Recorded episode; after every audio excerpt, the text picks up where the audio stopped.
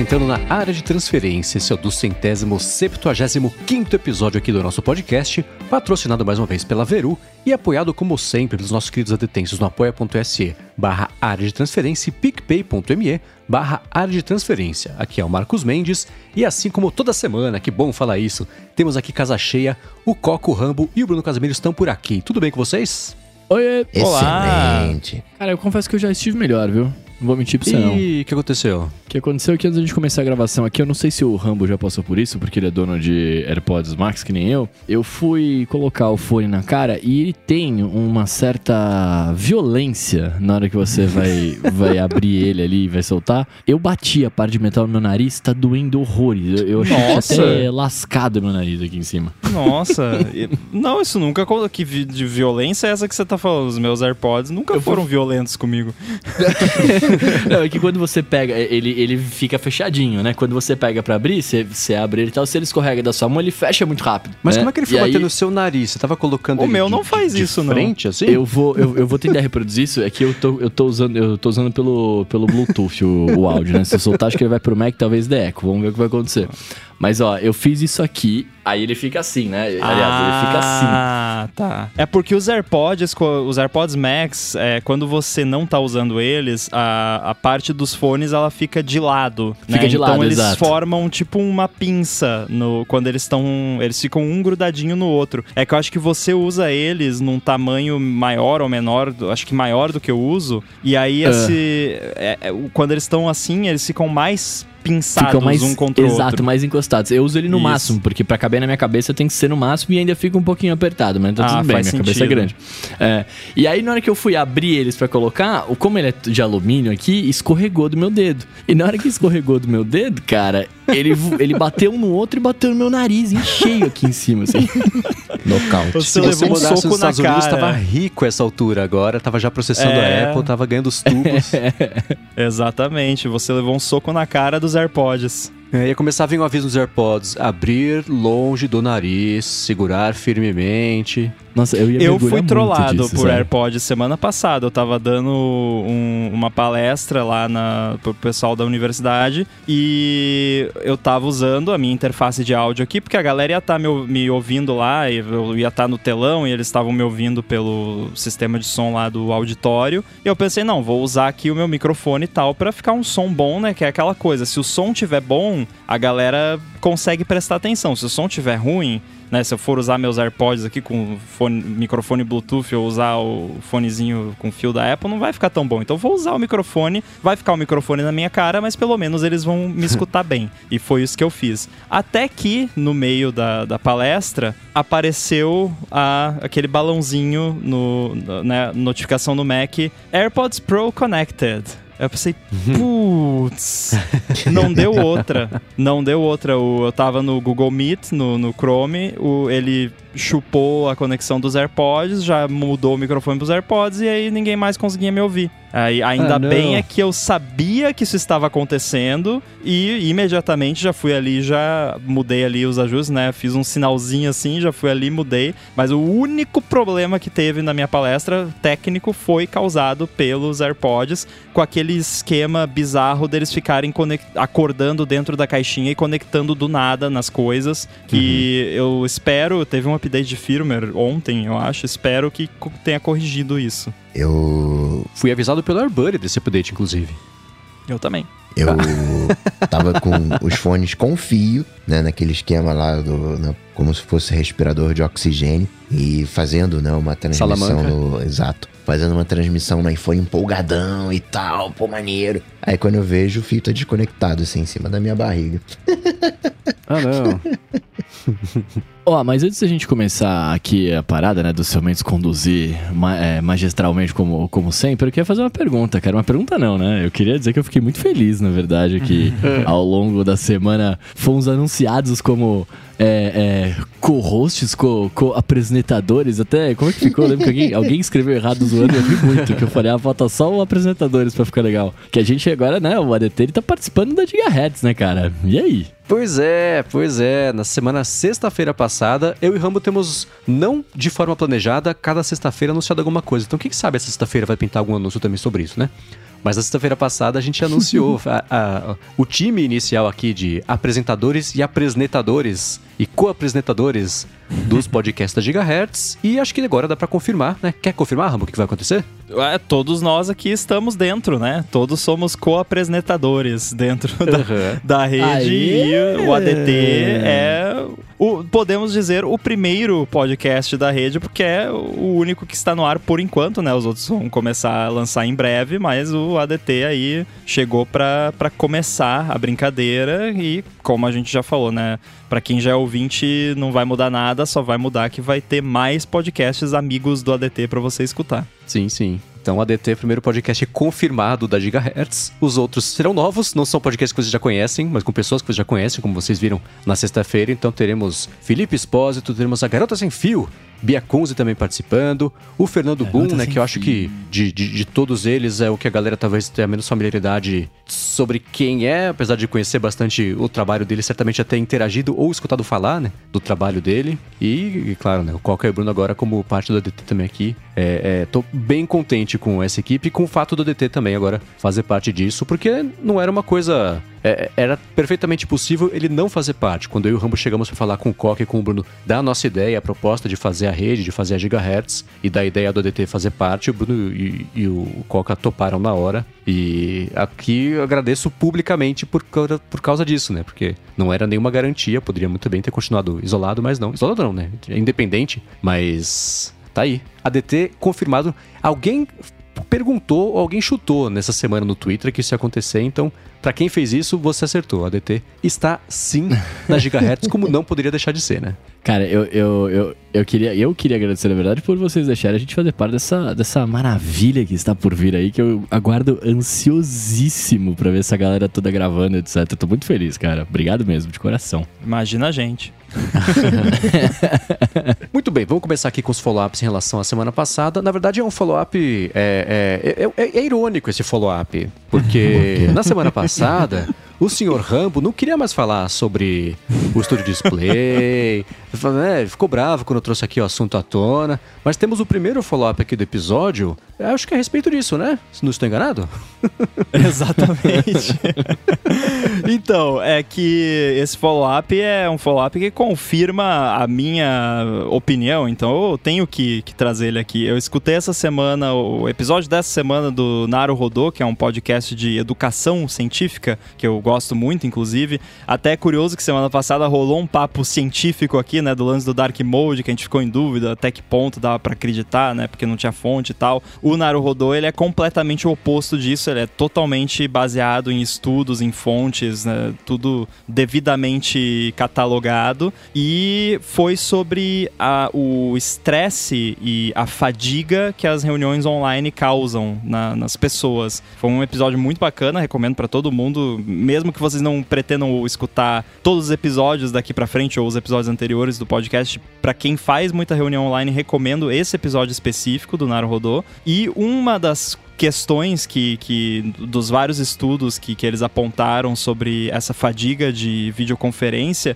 uma das questões que apareceu em, em mais de uma, se eu não me engano, é que a, o fato da pessoa ter que ficar cuidando se ela está bem enquadrada mesmo que inconscientemente, é um dos fatores estressantes de reunião online. E o que que ajuda isso? Center Stage. Então tá aí, ó, Ah. cientificamente comprovado que o Center Stage é bom. O Center Stage vai salvar a sua vida. Não, tá, tô brincando, mas é, enfim, só, só é mais uma brincadeira que eu eu até eu quis trazer até por conta dessa ironia também, que é engraçado, né? Mas enfim, achei curioso e de certa forma valida que eu não não é uma sensação, sei lá, assim, que eu simplesmente inventei que eu me sinto mais confortável gravando com vídeo por causa do Center Stage. Acho que tem uma explicação por trás disso, né? O lance de não ficar cuidando se tá bem enquadrado e tudo mais. Então, é curioso, mas tem muita coisa muito mais interessante que isso que, que eles comentaram. Então,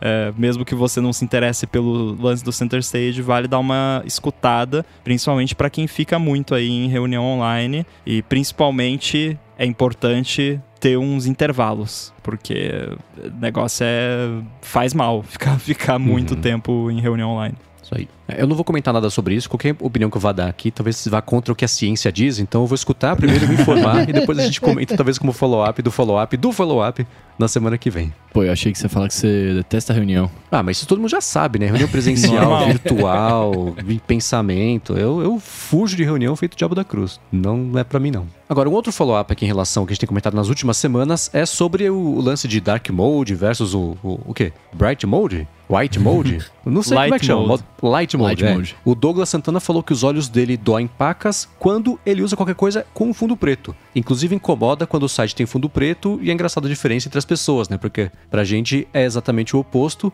O que eu vou comentar sobre isso é que às vezes acontece comigo. Se o site tem o fundo 100% preto, o, o asterisco 000000 ali no, no hexadecimal, com a fonte branca, se eu passo 30 segundos lendo, hora que eu desvio o olhar, a minha, a minha vista tá com um, um, um listrado branco e preto, assim, e fica meio incômodo. Foi o lance que eu falei do contraste, Listrado. né? Que eu- uma coisa é um dark mode com cinza ali, com cinza escuro, cinza claro. Outra coisa é um fundo preto, letra branca. E esse é Uhum. terrível. Esse é- realmente é horrível. O fundo preto e letra branca eu fico vendo depois as letrinhas verdes, né? Quando você olha no, no fundo mais claro. Exatamente. Queima a retina. É, esse negócio que ele falou que, que incomoda o dói, etc. Eu, eu não sei, eu acho que eu comentei na semana passada que a gente comentou sobre isso de novo, né? É, eu acho que eu comentei. Eu tenho uma. Eu tinha, né, uma certa estranheza no começo também. Não é que, mas não era que o olho doía. Eu acho que era mais um, um lance de falta de costume, sabe? Tipo. Mas rolava também pra mim, uma estranheza. Meio que eu não sabia. Meu cérebro não processava que, tipo, eu tava olhando, sei lá, um site. Eu falava, mano, eu tô lendo alguma coisa, eu não sei aonde é, sabe?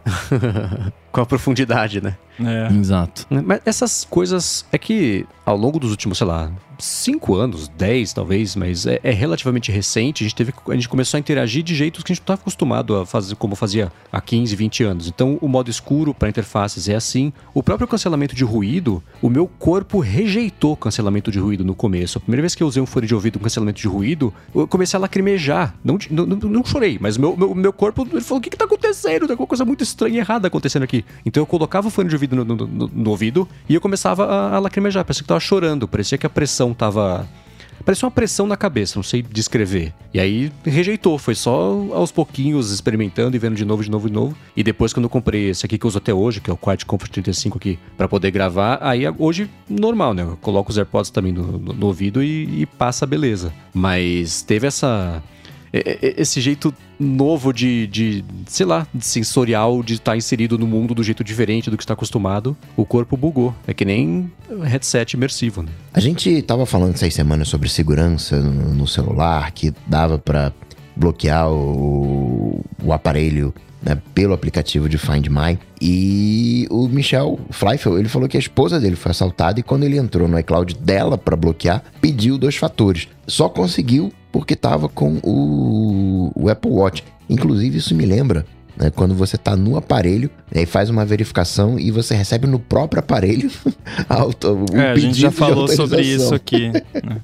Agora, eu inclusive testei isso e eu acho que no desespero ali, talvez na hora, o nervosismo, eles não perceberam, mas quando você vai tentar entrar, você entra lá, icloud.com, aí você digita e-mail e senha de uma conta que tem dois fatores e o, a- o device ainda não é confiável, vai aparecer, eh, digite o código de dois fatores, vai vir o pedido de dois fatores nos devices, inclusive no Watch, que foi o caso, mas embaixo tem ou acesse rapidamente Find My Apple Pay Apple Watch. Eu não sei o que é Apple Pay e Apple Watch nesse contexto, mas tem ali Find My. Você clica, ele abre o Find My sem você digitar o código de dois fatores. Eu testei aqui, funciona, não estou Olha, não doido. disso. Então, fica a dica. Não, eu falei semana passada que você consegue acessar o Find My sem dois fatores. E aí, né, o, o Michel disse que não rolou, mas é que ele pede o dois fatores, mas embaixo tem os links ali para você acessar uh, essas coisas específicas sem os dois fatores, inclusive o Find My. eu Testei essa semana e testei agora aqui duas vezes, inclusive, então funciona. Então rola sim.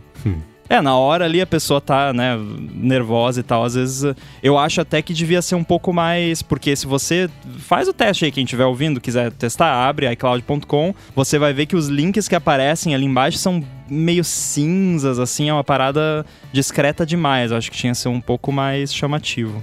Agora, o que eu fiquei pensando nessa semana é sobre jeitos que daria para contornar esse tipo de situação. De, a gente vai falar sobre isso também do, do caso que fez bastante sucesso aí é, na última semana. De, e a gente acho que já até ou especulou que isso poderia acontecer, já deu como uma possível solução de formas de travar o iPhone se ele passar a ficar longe do usuário. Né? Então você tem, por exemplo, perdeu o contato com Apple Watch, ou AirTags, ou, ou AirPods, sei lá. Que nem, sei lá, esses carros com chave eletrônica, que não tem a chave pra você colocar no miolo lá. Se você, você tá com o carro ligado, saiu com a chave e foi embora, o carro desliga, não deixa você, você ir embora com o carro. Então, alguma coisa assim poderia existir, né? Eu fico pensando que nem que você tira o Apple Watch do braço. Ou ao contrário, você põe o Apple Watch no braço e existe a opção, se você quiser, de se você desbloquear o iPhone, também desbloquear automaticamente o Apple Watch. Poderia ter um, bloqueio automático se você sair de perto do seu Apple Watch. Aí você liga e desliga, porque tem um monte de jeito que isso poderia ser super chato no dia a dia, né? Pô, deixei carregando aqui, tu fui no banheiro e voltei, para de trabalhar. Pode ser, né? Mas aí tá a, a implementação, os detalhes que, que fazem qualquer recurso ser bem sucedido ou não, mas é o tipo de coisa que falta, né? Esse tipo de, de bloqueio de segurança é, é, por proximidade, por, por umas, sei lá, umas holísticas que ele poderia fazer ali para entender que tá longe do ser humano, que é o dono do aparelho, né? sei lá. É, eu acho que nesse caso podia rolar um lance com, com o Apple Watch, porque poderia ser um, não precisa ser um negócio muito sensível. Não é que nem o lance de desbloquear por proximidade. É, é de bloquear por distância, né? Então, se alguém roubar o seu iPhone e você tiver com o seu Apple Watch, o seu iPhone não vai ficar a 100 metros de você. O cara vai embora. Então, eu, quando tiver a 200, 300 metros que seja, não vai dar tempo do cara roubar todas as suas paradas nesse meio tempo nessa distância. Então uhum. eu acho que, né, uma parada assim poderia rolar, né? Porque não precisa ser um negócio que instantaneamente bloqueia, né? Assim, pode ser um quilômetro de distância, ele, né? Que daí ele já nem mais vai saber onde tá o seu Watch. Então podia ser uma parada assim. Que aí pelo menos, sei lá, né? Que você tá, você tá em casa, né? Que nem os lances você falou, você vai no banheiro, volta, né? Não, não ser uma parada assim. Ou que nem AirTag, né? Porque a gente colocou um AirTag no no, peitoral que a gente leva o cachorro para passear. A gente botou o AirTag naquilo ali, porque é o que ele usa uhum. quando ele tá na rua, porque não, não fica na rua, né? Ele não tem acesso à rua sozinho. Mas quando a gente leva ele para passear, a gente leva e tem o AirTag ali. Essa parada fica num armário lá em cima, bem na pontinha lá do, do segundo andar. E aí hoje de manhã, quando a gente chegou no segundo andar, o AirTag tava apitando. Ah. Tipo, daquele lance de hum. stalker, né? Apitando porque, tipo, não uhum. tinha nenhum device perto pra ele saber que, né, ele não. ele tá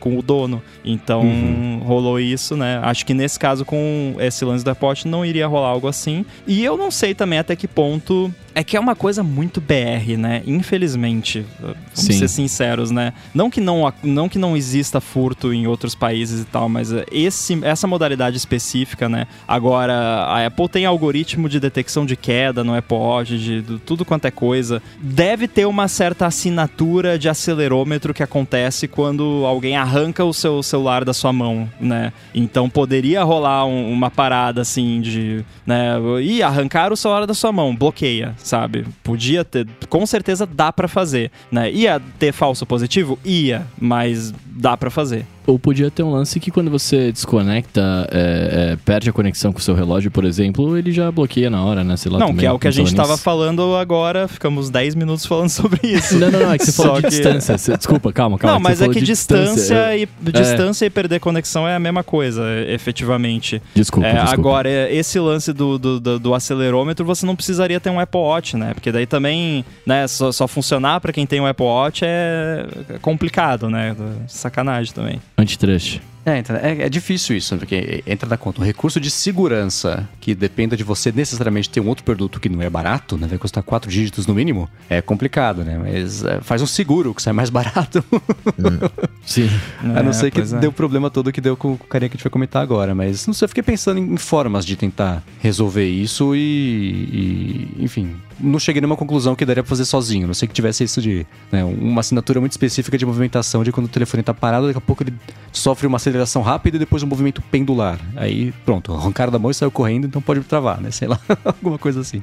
É. Mas uma outra coisa que rolou essa semana também, que bastante gente mandou pra gente, foi o roubo lá do, do telefone do cara chamado Bruno de Paula, que é uma situação que a gente vê acontecer toda semana. A gente sabe de alguém que aconteceu, vê no Twitter, vê no Instagram, vê, gente, roubaram meu telefone, tava usando, então se pedir dinheiro do, do então. então, o, o, desse cara, ele é, passou por um problema que foi isso. Tava, chegou do aeroporto, aí ele tava indo pra casa, tava mexendo no telefone, aí roubaram o telefone dentro do carro. E, a hora que ele chegou em casa, ele viu que tinham feito compras tipo 10 mil reais de mercado pago, 8 mil reais de PagSeguro, não sei quanto de, de, de, de sei lá, PayPal, PayPal não, não sei, mas, mas começaram a roubar dinheiro. No dia seguinte, começaram a fazer empréstimo no banco. Acabou que, assim, em dois dias ou um dia, já tinham feito ou roubado mais de 150 mil reais, limpado a conta do cara. E enquanto ele estava lidando com as, as. com o banco, com não sei o que lá, com o Nubank, também ficou conhecido como thread do Nubank, né? É, é, aí, no telefone com eles, estavam tirando mais dinheiro, pegando empréstimo, fazendo não sei o que lá. É, então, puxa, veja bem, cinco dias úteis para ver aqui o que está acontecendo. Tô falando para você roubar o negócio. Então teve. É, o que foi curioso sobre isso é que foi um caso que totalmente de forma espontânea chamou a atenção, mas foi justamente também numa semana que a gente tinha comentado sobre esse tipo de situação, né? Mas o que eu acho que pode acontecer é que agora que esse caso tomou, inclusive ficou famoso como thread do Nubank, é, é, os bancos passem a tentar achar algum outro tipo de, de, de jeito de, de confirmar, ou talvez jeito mais rápido, de tentar impedir de mais de um jeito da pessoa entrar na conta. Sei lá, chamou, me, me chamou atenção esse caso, por ser uma coisa corriqueira que viralizou, né? Explodiu e, e não é novidade para ninguém. Ele mesmo falou assim, gente, os jornalistas estão aqui entrando em contato comigo, querendo falar comigo. Eu, eu não quero falar. O que aconteceu, aconteceu. Vocês vão ajudar esse monte de gente que também tá passando por o mesmo problema que eu? E que ninguém deu a menor bola ainda porque não viralizou a situação, né? Então foi chamou a atenção de, de, todo mundo esse caso essa semana, né? É, eu sempre fico muito triste quando rolam esses problemas e, e nesse caso aqui foi uma parada muito assim, nossa, muito. eu fiquei muito triste quando eu li essa história toda e, e só resolvem quando dá treta, né? Quando vira uma parada de proporções imensas, que é meio que o modus operandi da Apple, né? De, de bater o pé, bater o pé, brigar, brigar, brigar e aí no fim das contas, ah, tá bom, a gente resolve então, tá, vamos fazer isso aí. É, fico, fico chateado quando a, a, galera não dá a devida atenção, né? Porque uma coisa é aparecer, né? Uma compra lá, que nem aconteceu comigo recentemente, do, do cartão lá que deu ruim, deu uma compra, né? E tudo mais. Agora, outra coisa, tipo, aca acabaram com a vida do cara, assim, tipo, pegaram pois todo é. o dinheiro dele e fizeram empréstimo no nome dele, um monte de coisa. Então, acho que tem que rolar um, um atendimento um pouco mais com um pouco mais de tato, né, nesses casos. Então, essa história é que eu achei bem curiosa, porque sim, a, a vítima nunca é culpada, toda, toda essa história. Mas se você lê toda a história, todos os passos, tem algumas coisas ali curiosas, assim. Parece que esse cara, quando escreveu essa história, ele foi orientado, a maneira como ele fala. Ele fala da dor de cabeça que teve. Isso é papo de advogado. E eu falo isso porque meu advogado fala para fazer para fazer essas coisas, né? Você ah, tem que sempre que o seu advogado que fique bem claro psicopata. É o psicopata né, que você que falou. Que você tem que dizer que teve com dor de cabeça, para o juiz ficar com pena quando rolar um processo na frente. Não tô dizendo que o cara tá errado, não. É, tá certo. Tem que seguir a orientação. O cara fez certinho. Mas tem algumas coisas que não encaixam os valores, né, com a viagem dele de Barcelona, mas não estou levantando aqui nenhuma uh, falsa suspeita do, do processo, não. São coisas que eu achei curiosas. E mais, eu, ele faz um empréstimo uh, uma hora da manhã. Eu tentei fazer isso no meu banco, eu não consegui. Eu falei, pô, será que dá? Será que não dá? Eu fico pensando se de repente não tem uma o, o caminho que, que a maneira que isso é, é feita, né? De repente uma participação interna, porque tem coisas ali que não dá para você fazer, né? Foi uma... Sim, eu, sim. Né, é, assim, é, se eu saio é, pagando boleto né, de 5 mil, 10 mil, não sei o quê, a própria inteligência do banco deveria... Cara, você tá bem, não aconteceu alguma coisa, né? Isso não é o teu padrão de comportamento. Então, não sei, tem o lado do iPhone, né, o, o, lado do smartphone, mas tem um lado dos bancos também que eu não consegui entender essa parte, né, tirando o, que não foi bem tratado, que não resolveu o problema, mas não sei. É. É, tirando da frente essa questão do, do, do, do, tratamento das empresas e tudo mais, assumindo que tudo o que aconteceu foi de fato como foi relatado, que foi o que eu assumi, mas vamos especular, né? Como, como Coca disse. Uma já começou, o que eu achei estranho dessa história, mais assim estranho de tudo foi que num, numa das primeiras mensagens da thread, ele mencionou que as contas dele, tanto lá do Banco do Brasil quanto do Nubank, são com reconhecimento. Tá, tá escrito reconhecimento, reconhecimento fácil, né? Mas eu imagino que ele quis dizer reconhecimento facial. Então, como é, que é fácil que entraram? de, de abrir, entendeu?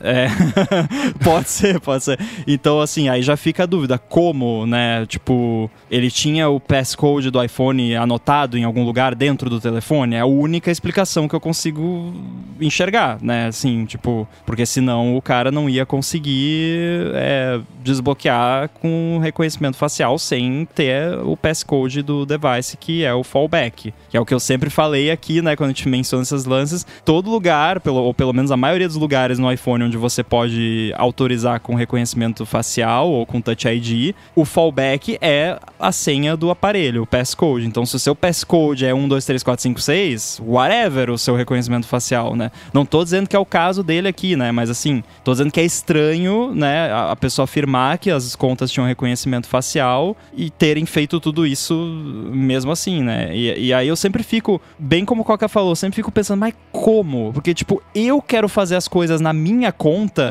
e eu não E às vezes consigo. não dá, é. Porque o- a segurança bloqueia. Não, tem que mandar uma foto de você com o jornal, com a data de hoje, com a Ah, mensagem, com a assinatura do Papa. E, Segurando sabe? o cachorro pela orelha.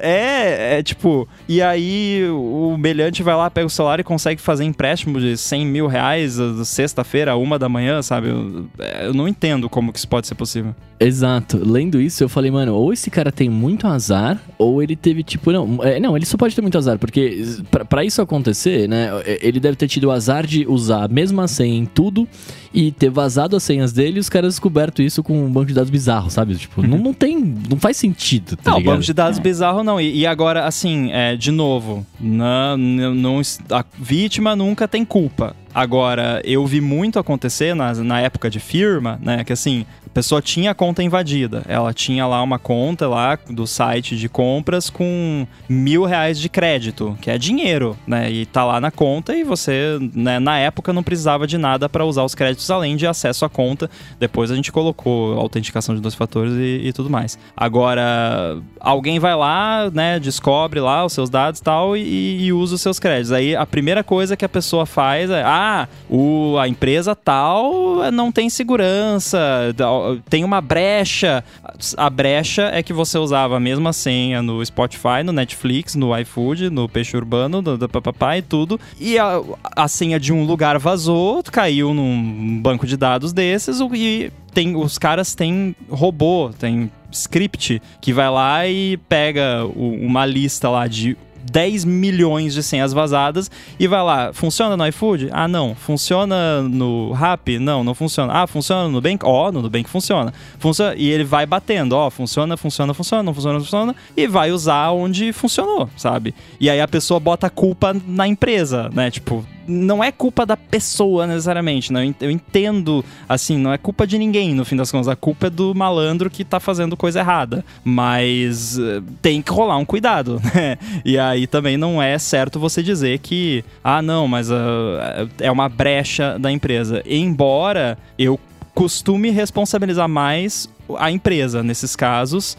ou o site, Sim. ou o que quer que seja, porque assim, faz parte da responsabilidade de você manter um sistema de autenticação, você considerar o vetor de ataque que é pessoas usam o mesmo usuário sem em vários lugares e esses dados vão vazar em algum momento, não é se vazar, vão vazar em algum momento e vão tentar atacar o seu site. Então você tem que proteger a sua API para o cara não conseguir fazer um script que vai lá e fica batendo um milhão de usuários para ver qual funciona, esse, esse tipo de coisa, né? Agora as pessoas têm que ter cuidado também e eu fico muito feliz de ver que a Apple lá e, e o Google e, e- e tudo mais estão se unindo para criar aquele mecanismo de autenticação é, com base em criptografia totalmente passwordless, né? Que ainda não vai resolver 100%, porque roubo de device, né? Aí o- a sua senha vai ser o seu device, né? Mas, enfim, é, é melhor do que a mesma senha em vários lugares. É, so- sobre entrar no aplicativo, burlar o Face ID para entrar no aplicativo do Nubank, a gente parte da premissa de que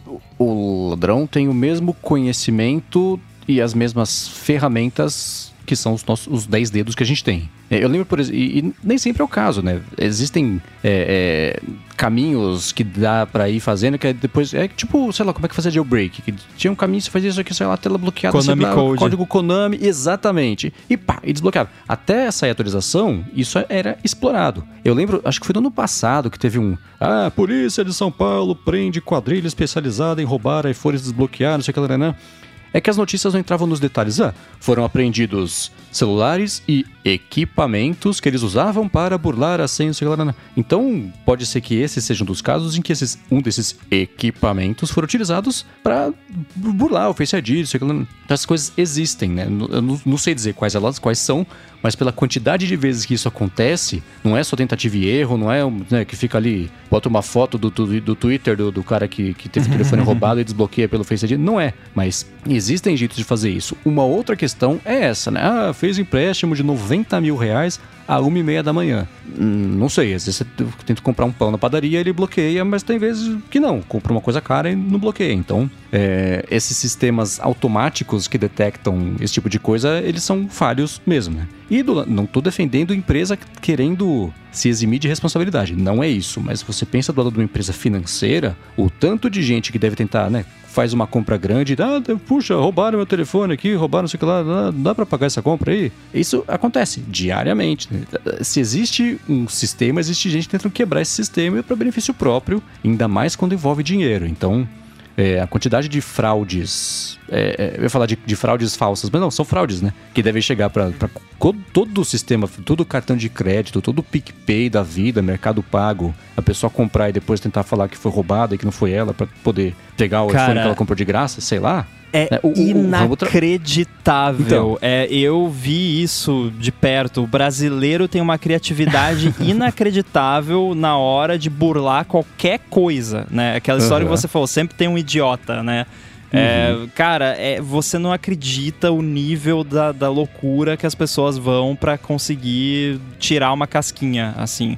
Ou tirar um cascão, né? Quando a, a pessoa realmente maliciosa, né? Porque, assim, ah, pô, a pessoa fez um esquema lá pra conseguir usar o mesmo cupom no, no app ou no site várias vezes. Ah, beleza, a empresa tem dinheiro pra isso, então whatever. Mas agora, né, a galera se empenha. É incrível, assim, o nível de sofisticação que o brasileiro tem quando o assunto é fraude. Uhum. Então, e você, imagine no caso do Nubank, né, que já tende a ser um banco voltado mais para jovens que acham que são muito espertos, né, que vão tentar de todo jeito tentar se aproveitar. Então, putz, são cinco dias úteis. O que, que dá pra fazer? O volume é tão grande que em cinco dias úteis você faz um grande de um filtro de quem tá tentando aplicar o golpe de 200 reais. Então, ah, putz, deixa, em cinco, reais, cinco dias já foi, a pessoa já tá distraída com outra coisa. E, e- e- e somando isso aos casos de verdade, de fraudes, número de cartões de crédito roubado e compra indevida mesmo, o volume deve ser muito grande mesmo. É, tudo bem? Claro que não, né? Esse é um dos casos em que,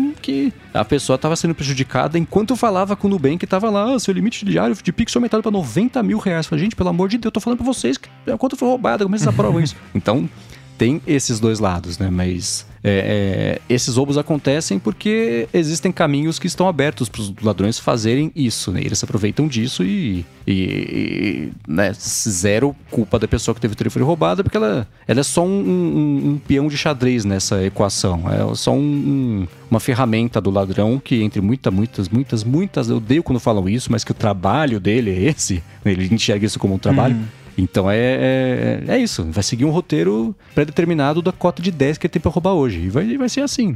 Então é mais um que- motivo pra manter também os devices sempre atualizados, né? Porque Uhum. se tem de fato algum alguma brecha, algum equi- equipamento, né, como você falou que aparece nas matérias, muito provavelmente em alguma atualização ah, vai sair um patch que vai fazer aquilo deixar de funcionar, né? E, e também assim, tudo que você puder ligar de segurança, liga no máximo e usa uma senha complicada pra desbloquear o celular, porque você tem o Face ID, você tem o Touch ID, você não precisa ficar digitando. Bota uma senha alfanumérica lá, uma frase grande que você não vai esquecer, mas que é grande e que não vai conseguir ali um negocinho quebrar em cinco minutos. Então, faz a sua parte também. E nessa, eu fui bombardeado essa semana por um- pela dica do José Alencar. E acredito que vocês também. Que ele sai falando uma série de ações. Parece que ele me deu a entender que ele saiu compilando uma série de passos. Ah, faz isso, faz aquilo outro, faz,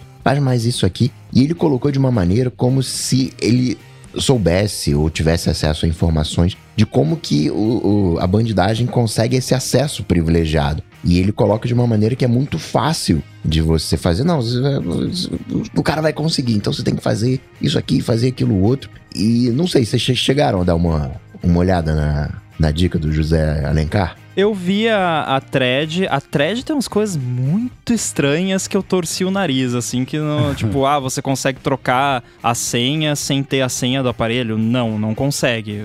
Se alguém conseguir, me manda um vídeo que eu quero aprender, mas não, não, não que eu saiba, não consegue. Agora, tem um tweet nessa thread dele que eu nunca tinha pensado em fazer isso e que eu achei uma boa dica, que é aquele lance de você ir nas restrições lá do, do device e você impedir as alterações de código, de conta, de, de celular e, e acesso à, à, loja. Isso eu achei legal. Na verdade, Rambo, é... você nem precisa essa é uma melhoria que eu, que eu faria na, na dica dele. Você nem precisa cortar o acesso à loja, porque ele diz que é para cortar, baseado no que ele falou. Pra, você só precisa cortar o acesso à loja para não ter o aplicativo de suporte instalado, porque pelo aplicativo de suporte você conseguiria trocar a senha.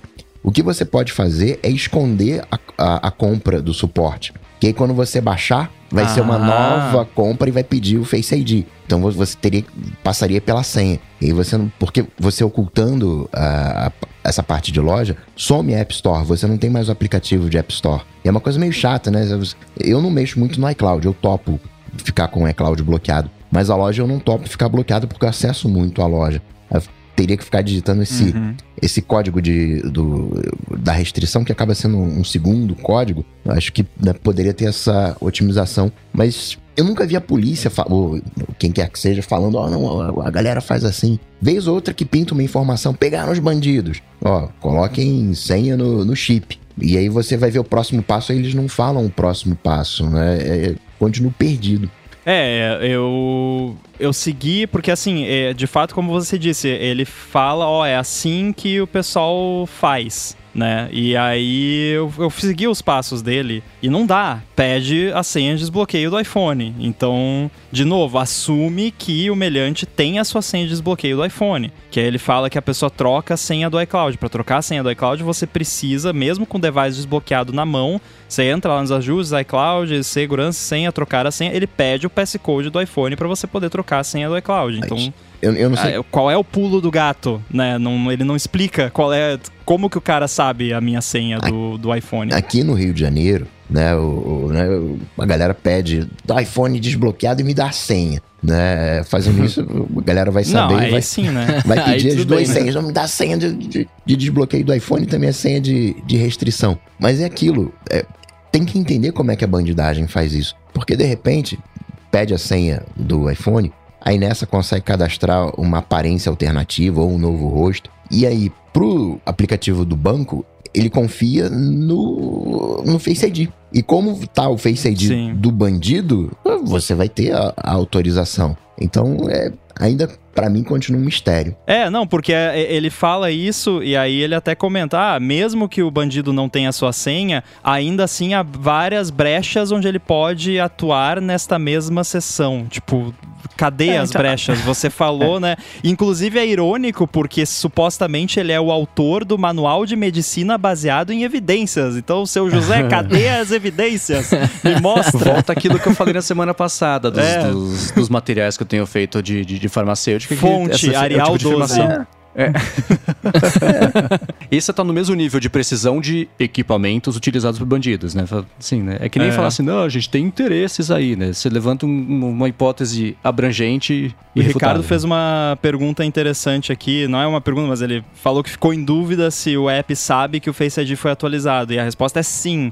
Na verdade, assim, a segurança depende de todos, né? Então, esses apps que usam Face ID, eles podem configurar esse uso deles do Face ID de diversas formas. Uma delas é o Face ID vai funcionar enquanto a identidade permanecer a mesma. Então, o One Password é um que faz isso. Se você cadastrar o, o Face ID no One Password no seu iPhone e vale para o Touch ID no Mac também. Se você trocar, se você cadastrar um rosto diferente, ou mesmo se você fizer lá o lance de, ah, vou treinar aqui de novo para poder desbloquear com máscara, ou vou ligar o desbloqueio com Apple Watch, primeira vez que você for entrar no, no One Password, ele vai falar, ó, oh, você tem que digitar a senha porque o Face ID mudou. Aí depois Olha. que você digitar a senha, o Face ID volta a funcionar. Agora, os apps de banco, por exemplo, eu já não sei, teria que testar um por um para ver quais que fazem desse jeito e quais que não fazem, porque isso é opção do app quando ele faz essa configuração.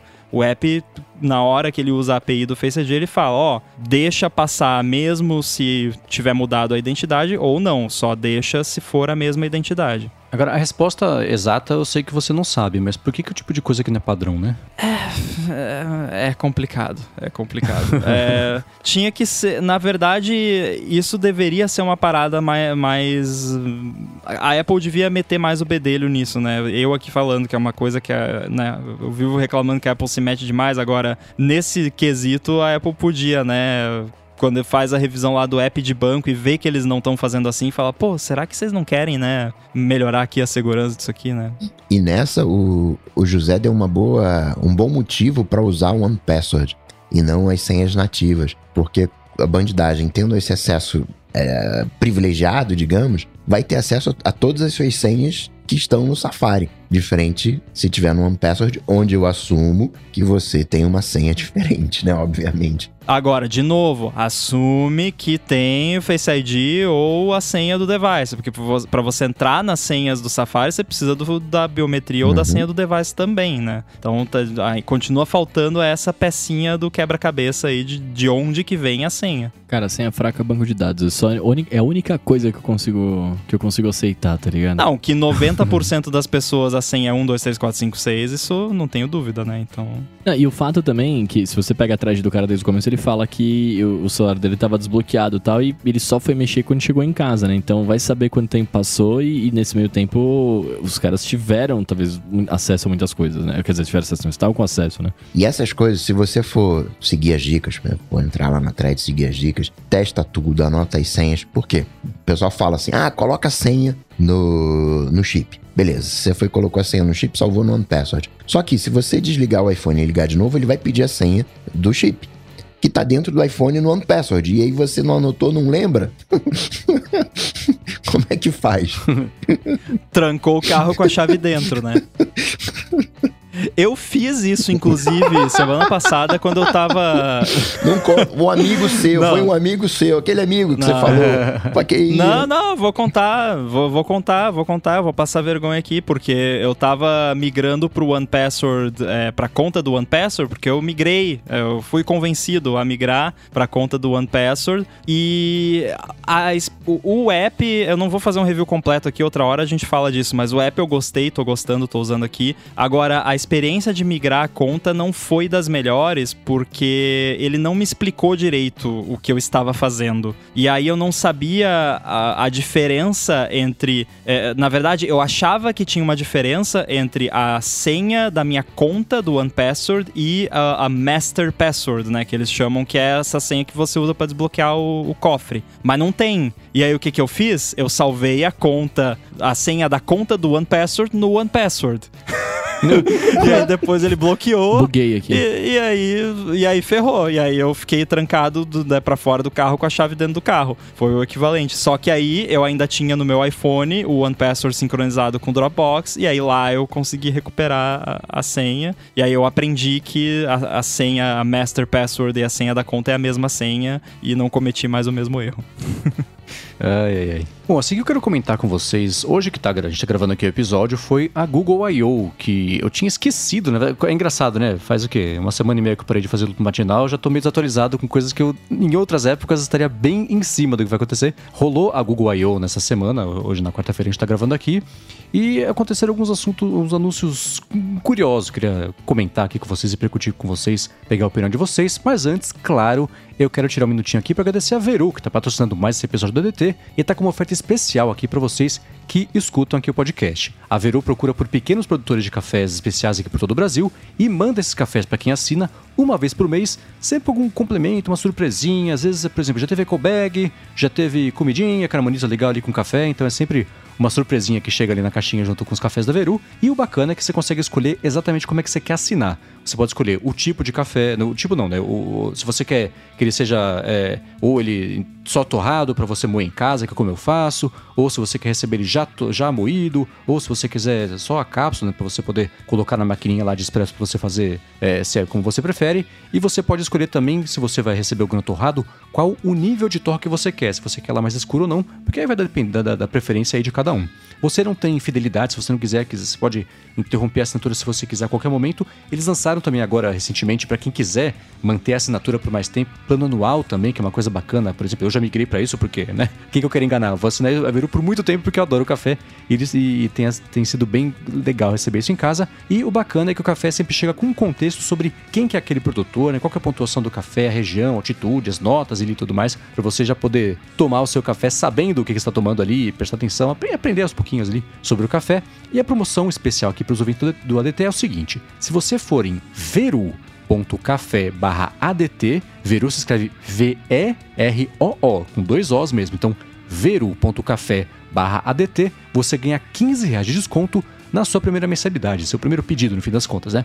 Então, com esse desconto, uma coisa que é bem legal, que você não vai conseguir achar um café tão gostoso por um preço tão barato para receber em casa, ainda por cima, com surpresinha ainda por cima, ainda, é, por cima, né? Então, acessa lá, veru.café ADT, faz a sua assinatura, ganha 15 reais de desconto e aprende a ficar cada vez mais chato com café, que nem é a gente aqui. Então, uma última vez, acessa lá, veru.café barra ADT. Muitíssimo obrigado a Veru pelo patrocínio contínuo aqui da área de transferência. Obrigado, Valeu. Veru. Valeu! Vamos lá, Google I.O. esse ano foi é, umas coisas curiosas. Eu quero passar por cima de um, de, de, um assunto que eu acho que ninguém nem prestou muita atenção, que foi o fato do Android ter recebido tão pouco tempo de palco ali, né, com anúncios que são tão iterativos, o que não quer dizer que é uma porcaria, não quer dizer nada disso. Mas é curioso como o Android, que há algum tempo ele era o carro-chefe da Google I.O., é. eles passaram por cima, ó, oh, a gente vai ter isso, vai ter isso, ó, mais privacidade, hein? Ó, agora se você não quiser receber notificação é, do aplicativo, você consegue falar que você não quer receber. A hora que você ligar o aplicativo, você consegue dar suporte, da, da permissão para que tipo de mídia você quer, só que ele acesse foto, não acesse vídeo, acesse áudio. Então são melhorias que são bacanas, bem-vindas e que são iterativas mais do que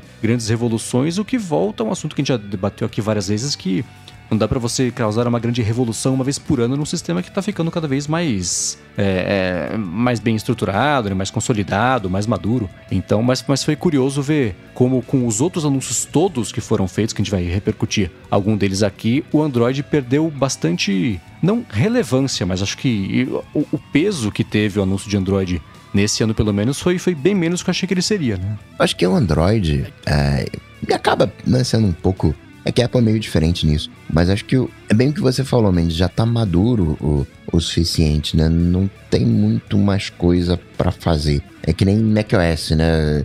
Tem coisas para melhorar? Claro que tem. Mas não, né? não sei.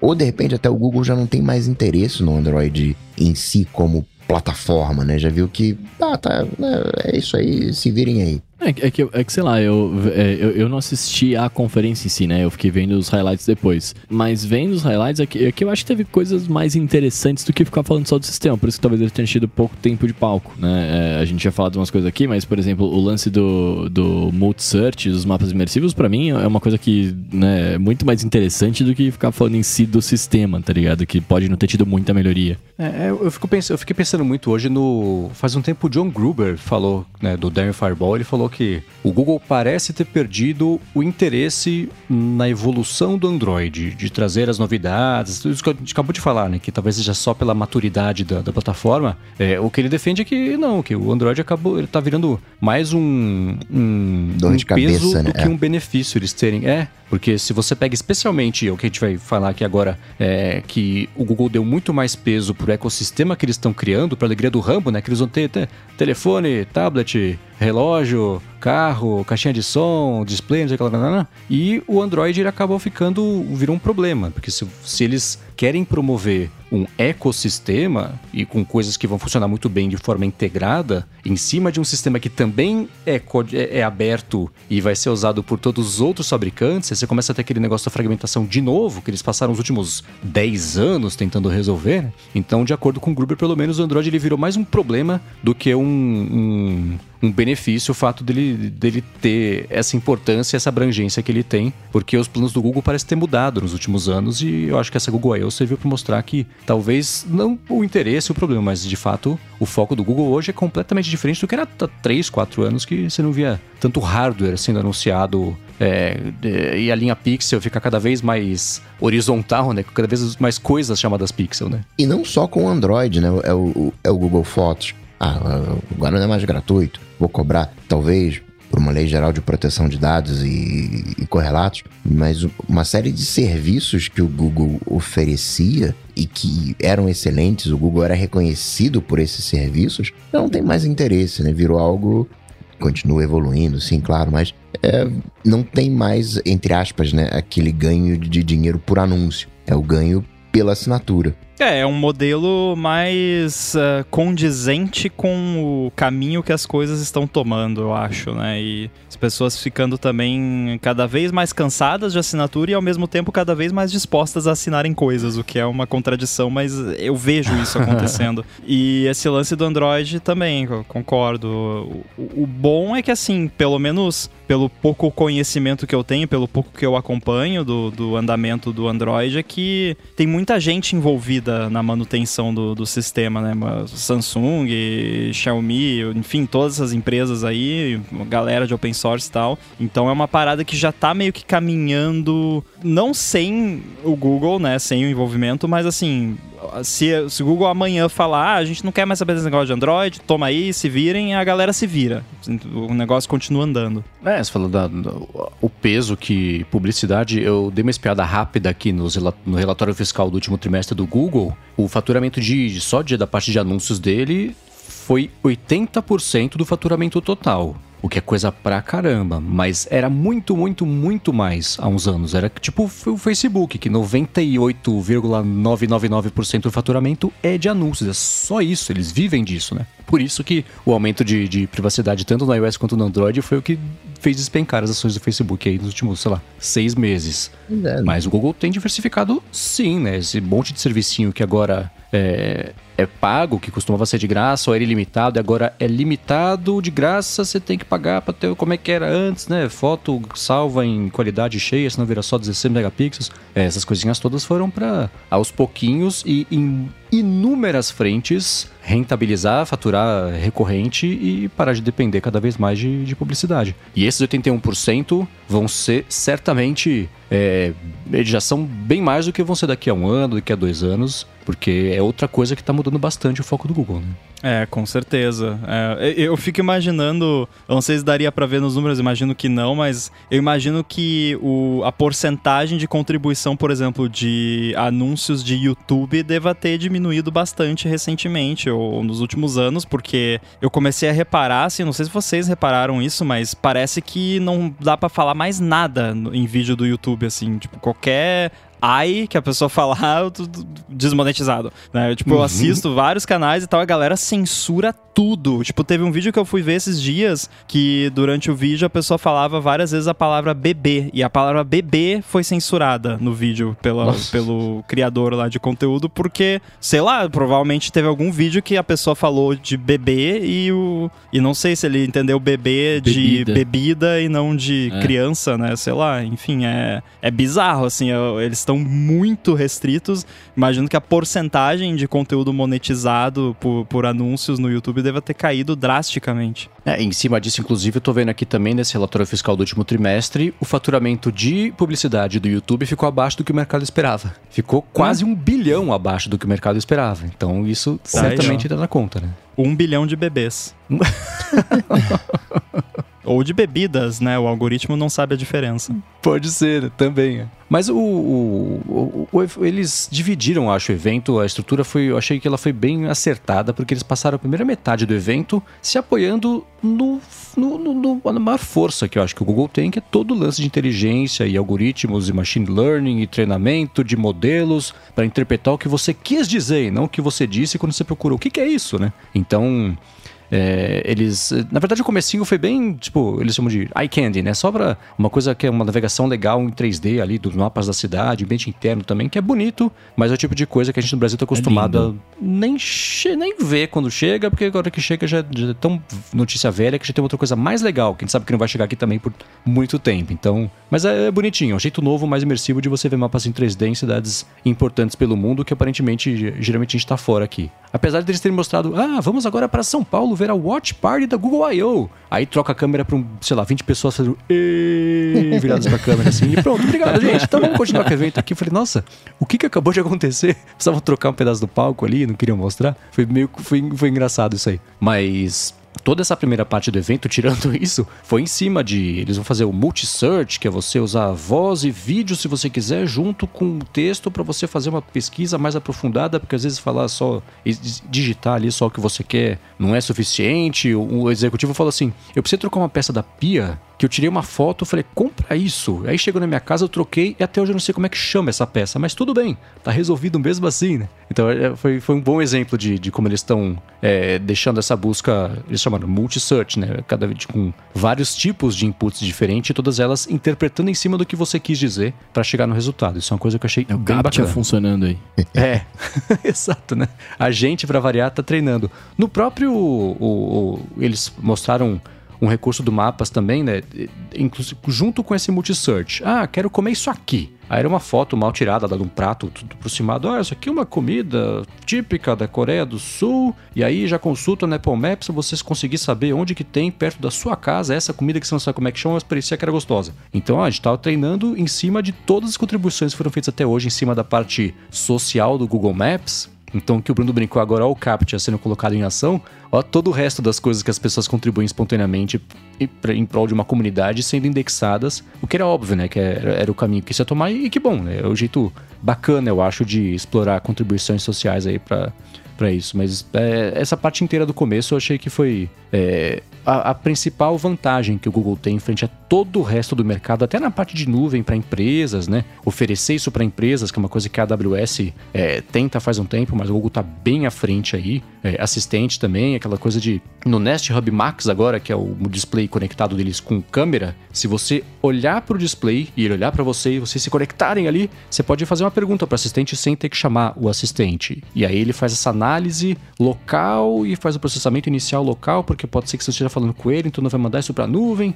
Quer dizer, tem, tem todo um, um, um jeito de tratar esses dados aí local que eu achei bacana também, né? Que era uma coisa que há uns anos, se não fosse a pressão por mais privacidade, é o tipo de recurso que não existiria ou não existiria dessa forma, né? Não. Isso ia ser mandado pra nuvem e ia ter todos os problemas que a gente já conhece. Com certeza. Mas, mano, você falou, você falou super rapidinho do, do, do, do Multisearch aí. Eu achei animal isso, cara. Eu achei de verdade, é, é uma das coisas que justifica pra mim a, a, a internet, a tecnologia, é, é isso. Eu poder tirar foto de um negócio e eu achar o que, que é, o que eu quero. Tipo, sem saber o nome, sem saber nada. Tipo, eu achei maravilhoso isso, cara. Eu fiquei, eu fiquei bem, bem, bem empolgado. Que é, pra mim, é o lance de você poder... É, é por isso que eu sou tempo com óculos, por exemplo, né? Que é o lance de eu olhar e, e, tá funcionando e, e me ajudar a achar o negócio, né? Eu fiquei, eu fiquei muito feliz com isso. Eu queria muito que fosse... Que rolasse isso no iOS também da vida.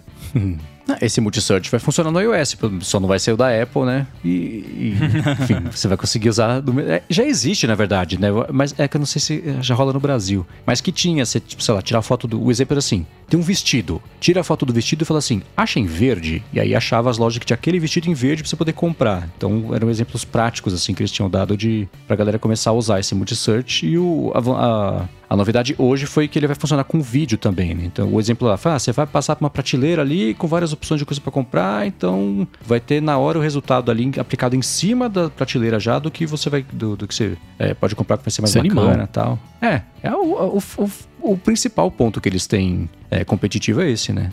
Tá muito à frente de todo o resto. Aí os caras lançam um negócio desse, lançam, né? Fala de um negócio desse e você fala, ah, não falando tanto do Android. Mano, o Android que vai dar um rolê, eu quero saber disso aí, tá ligado? Isso que é legal, velho.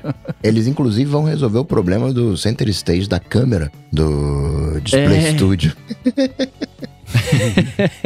Aliás, esse negócio da câmera, é, beleza, eu entendi que ele vai usar IA pra consertar e tal, mas, cara, isso é uma evolução do futuro linda, né? Porque o que a gente tem, principalmente no Brasil, de, de computadores e celulares, etc., com câmeras zoadas, os caras conseguindo dar um, fazer um, dar um enhanced ali na sua chamada, né? na, na sua, na sua imagem, é sensacional, né? Alguém manja como que essa mágica acontece? Eu acho que esse- essa função vai pra coleção de coisas do Coca, de tipo, pra que, que a pandemia serviu? Agora que acabou, tem um recurso aqui lançado que teria facilitado a vida de todo mundo há dois anos, mas que levou esse tempo todo pra ser feito, né? Mas só se você usar É. o Google Meet. Isso, é, é, é. Então é um, é um modelo que ajuda, é que nem eh, paralelo com o Pixel, né? Que é o, o forte do Pixel, do telefone, especialmente os, os primeiros, era uma câmera que não era tão potente, mas que tinha um pós-processamento muito bom e isso deixava o resultado bacana, como se a câmera fosse muito boa, tivesse duas lentes ou três lentes. É, é, eu não lembro quantos ah, tinha menos, acho que era uma só. Então é a mesma lógica aplicada para vídeo. Então se a luz tá meio baixa, né? Você tá, a sua câmera é meio ruim. E aí você tá gravando ainda, ou você tá fazendo uma vídeo, uma ligação contra a janela. Quer dizer, o fundo tá claro, você tá super escuro, eles vão aplicar um filtro lá por cima para deixar você mais claro, sem estourar a imagem e sem deixar todo o resto ruim também. E uma coisa que eu achei super legal disso aí é que além de você poder entre muitas aspas, mexer na exposição da câmera, você consegue também trocar de onde está vindo a origem da luz. Então, suponha que, sei lá, você está falando e só atrás de você, só em uma das metades suas é que está a janela. Você consegue colocar o foco de luz virtual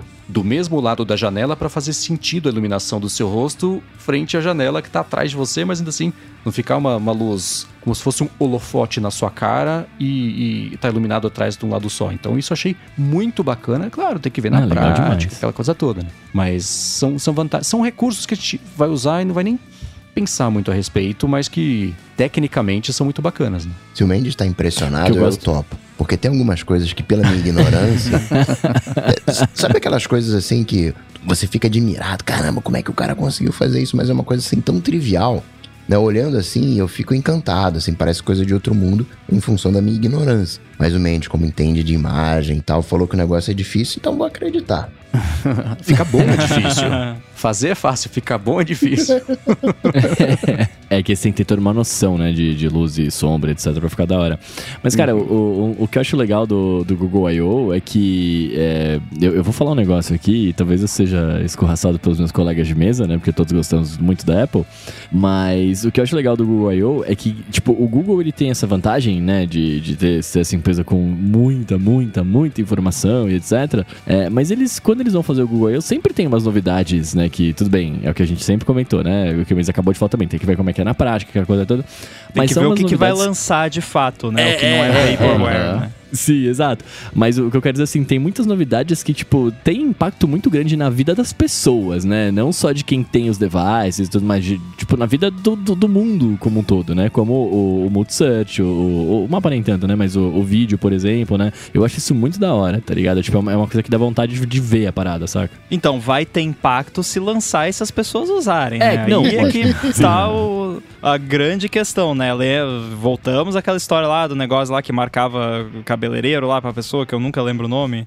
Duplex. É, o Google Assistant. lá, Duplex, esqueci. É, duplex, Isso, duplex, isso. Que, enfim, ninguém usa isso. Então, assim, eu- eu sempre sou cético quanto ao que eles anunciam por conta disso. Que eles têm um histórico de anunciar um monte de coisa e... né? Mas é legal pela Mas- discussão, tá ligado? Que é mó maneiro, é. É. A Google I.O., eles sempre tiveram dois problemas. Que, primeiro, era a CS do Google, né? Ah, tá aqui 18 projetos. Nove não tem data pra lançar, quatro vão ser cancelados antes deles serem lançados. E, E, o resto é sobraram- aplicativo de mensagem. Exato, né? E que cancelava depois de lançar. Então eles sempre tiveram esse problema. E o outro era da quantidade de coisas que eles anunciavam, porque é, é- é a, a oportunidade em que as, O Google é a Alphabet, o Google é um pedaço da Alphabet, tem um monte de outras divisões e outras empresas, na verdade, e todo mundo tinha que meio que prestar contas na Google I.O. Então era uma correria para mostrar tudo, eram 62 projetos anunciados que ficou até perdido. Então, nesse ano especial, no ano passado um pouquinho, teve, muita, teve umas ideias também que, que eram meio, meio, meio fora da caixinha, mas nesse ano eles foram bem mais práticos com que eles, ó, oh, a gente vai anunciar, tem isso aqui, vai rolar assim, vai funcionar assim. Eles pegaram muito nesse ponto que o Bruno falou sobre funções que vão melhorar a vida das pessoas, então passaram um tempão falando sobre o treinamento que eles fizeram para todo tipo de tratamento, reconhecimento e, e, e, quando tem a ver com tons de pele, de ser muito mais fiel com um espectro maior de tons de pele, o que na prática quer dizer, pessoal que tem a pele mais escura geralmente fica de fora de qualquer tipo de novidade ou de, de, de recurso bacana, especialmente com inteligência artificial e, e que é, é para ser inteligente, porque isso nunca foi levado em conta, ou se era, era meio meia boca e não era muito testado. Então eles vão adotar até uma outra escala, que eu não tô com o nome agora aqui, que ela divide, ela tem mais subdivisões das tonalidades de pele, e eles estão desde o começo fazendo, é, é, garantindo que vai funcionar em todo o espectro do mesmo jeito, bem do mesmo jeito, senão não lança. Então, isso é mó legal mesmo. Então, é, é, isso eles, eles bateram muito nessa tecla ao longo da apresentação inteira, o que é muito bacana. Então eles têm mesmo, têm adotado mais esse foco de gente, a gente tá aqui para melhorar a vida das pessoas. É claro que, né? É, é, isso faz parte do blá de comunicação de qualquer empresa que tá sempre no limiar entre ser a empresa mais malvada do mundo e a que de fato lança coisas úteis. O Google é personificação disso, né? Que ao contrário do Facebook, que só é ruim, o Google de fato tem essas coisas, como a gente está comentando aqui. Então é, é, eles, eles batem muito nisso porque a oportunidade que eles têm também de fazer uma média com a humanidade, né? E, e tentar mostrar um monte de coisa brilhante pra gente ficar feliz e esquecer que eles, eles exploram os dados nem sempre do jeito muito bacana, né? Mas depois dessa parte que foi mais da, da, da, força que eles têm de algoritmos, aí virou o produto Fast pra alegria do ramo, né? O, o Google anunciando tudo, né? então, é, o que me chamou mais atenção, né? Primeiro, eles deram um preview do Pixel 7, que é tipo o Pixel 6, só que não mais. Não, só que ele tem a, a parte da câmera ali de cima, é um, um ao invés de, de, da faixa da câmera, é, a do Pixel 6 ou do 6A, ela é uma faixa escura com as câmeras ali dentro. Então você só vê uma faixa com os brilhinhos da, das lentes. O 7 não. O 7 vai ser ao contrário. Ele vai, ó. Aqui tem buracos de câmeras. Então vai ter um, um tem a faixa que é de alumínio polido e tem as câmeras, os buracões mesmo ali. É, eu, eu prefiro o 6. Eu gosto quando a câmera está escondida, como vocês bem sabem. Mas ainda assim, é acho que é mais estranhamento de um modelo novo do que qualquer outra coisa. E anunciaram o que eu achei muito bonito, o Pixel Watch. Que tinha Ai, vazado, lindo, ele tinha. Lindo, lindo. Então, né, ele tinha sido esquecido, tipo, mesma história, né? Esqueceram no bar, no restaurante, sei lá, e acabou caindo na mão lá do Android polícia, alguma coisa assim. E ele é bonito, ele é, a caixa dele é redonda e ele tem o vidro, ele, ele é quase uma redoma. Ele não é como se fosse uma esfera, mas as laterais, que não é lateral porque o negócio é redondo, mas ainda assim as bordas dele são arredondadas. Então dá uma impressão de que é uma, uma bolha de vidro. Sei lá como descrever esse, isso aí. Alguém consegue fazer um papel melhor do que eu? Ele, ele chega a ser. Ele não chega a ser uma bolha, né? Mas ele, ele, ele não chega a ser redondão também, mas ele é quase. Ai, tem, tem um nome dessa, desse, desse formato que eu não Convexo, tô lembrando. né? Agora. Sei lá, assim. Mas, cara, ele, ele é. Ele, ele, ele é fofinho. Ele, ele é. Convexo, né? Sei é, lá. É, é, um oval achatado. Cilíndrico. Sei lá. mas é tipo tudo isso que a gente falou junto. Exato. Uau, tudo isso e muito mais. Não, mas é bonito demais, cara. Eu, eu, de verdade, olhando assim, a forma como que você coloca a pulseira ali que você vira, né? Pra que você faz um, um, um, acesso de, tipo, cofre boca de lobo ali que você vira e tal. Eu achei muito bonito, cara. Achei muito bonito. Uhum. Eu, eu, gostaria muito de, de, ter, de ter e usar um desse. Que é o que a gente sempre acaba falando aqui, né? Tipo, os celulares, os, os alguns celulares e, e, devices das outras marcas, o, a tristeza pra nós é que não rola iOS, né? Que senão... Mas então, aí é que tá.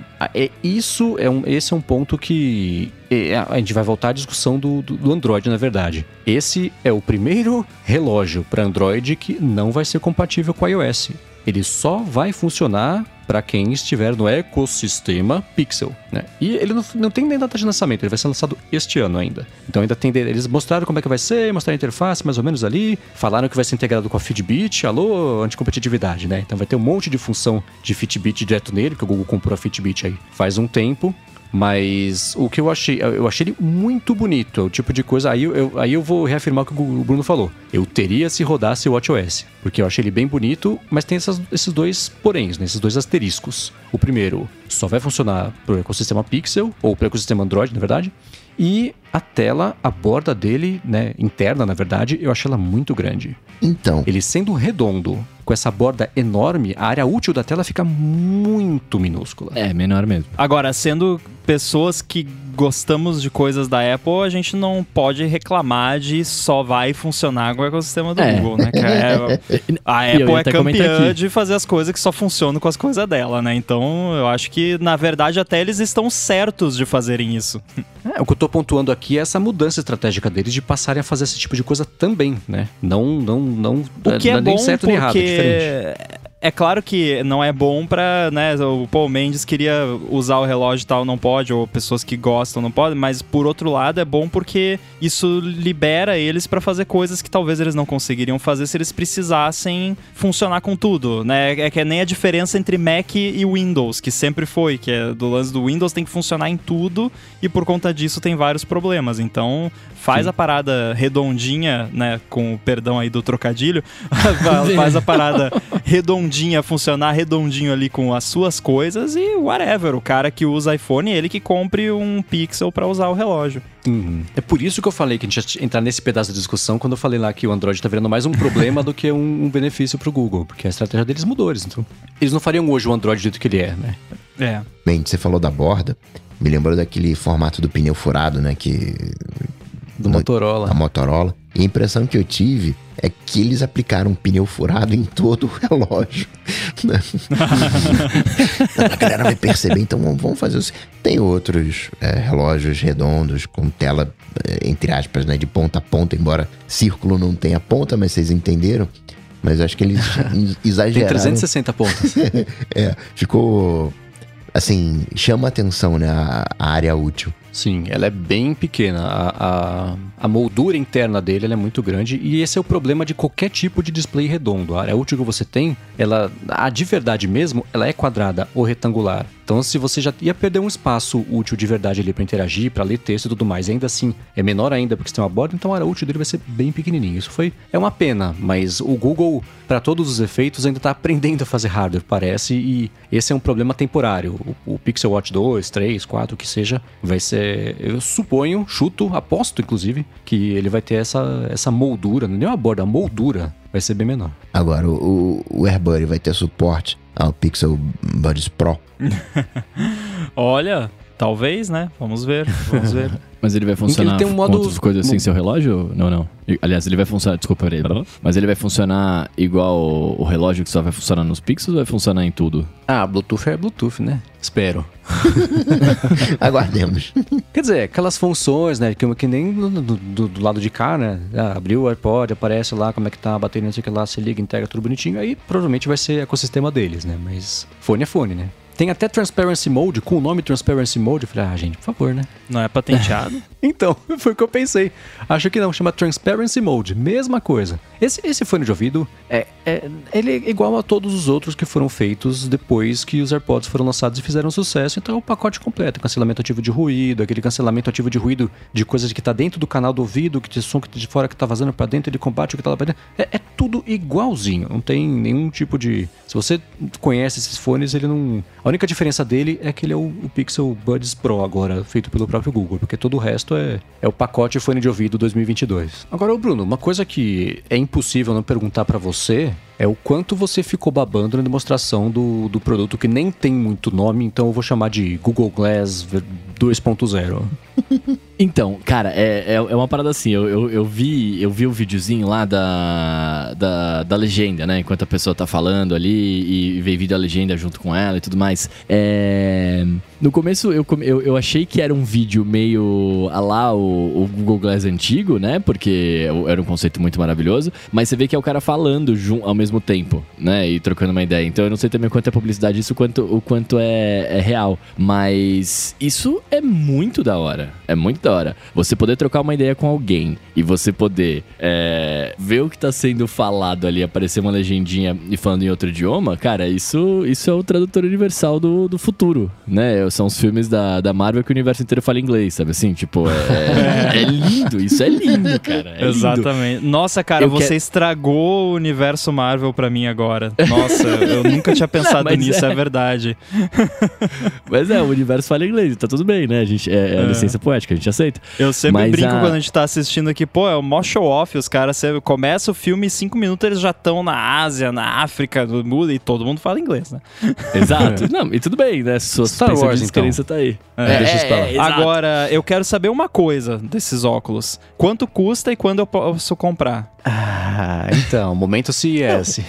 É, aí é que tá. E outra coisa, posso falar, desculpa ser chato, mas eu já falei sobre isso aqui. Eu acho essa aplicação de AR em óculos. Não é que não é legal, é legal. O lance que o Bruno falou de tradução e tal é mó maneiro, mas não é realidade aumentada. Ele não tá aumentando a minha realidade, ele só tá jogando uma tela na minha cara, sabe? É aquele heads-up display que a gente já falou no passado aqui. Tem a sua utilidade, né, em certos momentos, mas eu ainda acho mais interessante uma parada que integre as coisas no- na imagem da vida real. Eu acho mais interessante. Não, eu também acho, mas é que, cara, vamos ser muito sinceros, é, isso daí deve ser, é, deve ser insano de fazer funcionar na sua cara perfeito. Por isso mesmo o que eles não fizeram funcionar É, ainda, é, né? Que exato, isso aí é exato, tudo é, fake. Sim, Se funcionasse, eu, eu comprava amanhã. E o, mas o, o lance, e só, só pra fechar esse, o lance da tradução nesse negócio, é, eu acho animal, assim, o, o- você poder usar e conversar com as pessoas e ler a legenda do que eles estão falando, a legendar a vida, lindo, lindo demais. Cara, pra uso de acessibilidade, isso aí, imagina. É maravilhoso, é maravilhoso. Agora, o que me deixa chateado é que, assim, ele funciona, ele deve funcionar muito bem em alguns idiomas. Ele não vai funcionar em todos, principalmente no, talvez, no português, né? Se bem que eu, eu vou estar queimando a Olha, língua o porque eu Google lembro que... Tradutor é muito bom, hein? É, então, eu, eu ia falar exatamente isso agora. Eu vou estar queimando a língua porque em 2000 e, e nada, sei lá, quando o Google lançou a primeira vez o, o lance de ditado no, no, no, no navegador aqui e tal, eu lembro que eu, eu mandei pesquisar falando Pokémon Fire Red e ele entendeu É. Fire Red, tá ligado? Então, tipo... Ó, É bizarro. né, é bizarro, então talvez eu esteja queimando a língua aqui. Mas sei lá, eu, eu, eu, eu estou, eu sou descrente porque eu não vi, eu não mexi, não, me- não vi, mas eu queria muito, eu acho animal. As traduções do Google Translate estão cada vez melhores, assim. Ainda tem aquelas bizarrices e tal, mas eu uso volta e meia pra me comunicar com gente que manda e-mail pro suporte dos apps lá, que às vezes a galera manda e-mail em idiomas que eu não conheço e, cara, é impressionante o, quão bem ele consegue traduzir. Claro que assim, vocabulário limitado, né, tal, mas de qualquer forma dá pra se comunicar, né? Sim. É, isso já já também muda, né, cara? Porque a galera fica dando feedback de tradução, né? A, amigos Sim, meus que, eu já que traduzem pra dublagem. É, exato. A galera traduz lá e dá sugestão tudo mais e você dá feedback. Então já já isso aí tá perfeito. Quem tá treinando o Google Translate são os tradutores de, de dublagem aí, ó. É, eu achei esses óculos muito. É, é, é curioso ver. Uma coisa que o Bruno tocou é, é o principal, né? Você pega o primeiro conceito do Google Glass, é a coisa mais incrível do mundo. E por isso que não funcionou, né? Pra quem nunca viu esse vídeo, vale ver esse vídeo, mas tem que ver Até com os hoje. olhos de 2000 e... Quando? 4, 5, 7, 10? Não, sei. 2000 e nada, mas um não, mas, depois, mas até hoje, Mendes, se você ver esse vídeo, cara, cê- cê- é, é animal você poder fazer isso aqui. Então, então, mas, mas assim, né? hoje em dia já seria um produto incrível. Coloque-se no lugar de quem viu esse vídeo em 2010, Ah, sim, 11, sim. quando ele foi lançado É. inicialmente, né? Era uma promessa de futuro tão incrível. Nossa, vai ser. E, ah, o produto vai ser lançado, tá aqui. Todo mundo falou: é isso? Tem nada a ver com o que vocês mostraram pra gente. Então, esse vídeo de hoje, ele foi exatamente ao contrário. É um espectro muito menor, é tradução simultânea. Só isso. Óculos aqui e eles simula mostraram simulado o que a pessoa estava vendo de verdade. E o vídeo não me parece ser interpretado, parece ser a reação das pessoas foi espontânea, elas estavam de fato interagindo com o produto, vendo em tempo real a legenda e ela não vazava para fora dos óculos, aparecia aparentemente só para dentro da- da- do que a pessoa estava vendo. Então, se Sim. for isso, já é muito legal. É para uma coisa super específica, é, mas precisa começar de algum lugar, né? Então, Exato. eu ainda não tem previsão de lançamento. Ah, aqui uma prévia do que estamos trabalhando, estamos tão orgulhosos, queremos mostrar para vocês. Olha que legal, né? Mas é um jeito do Google fincar o pé dele nessa, nessa briga que vai começar agora a esquentar, porque tá todo mundo aparentemente fazendo alguma coisa nesse mercado, eles mostrando, ó, a gente vai apontar para cá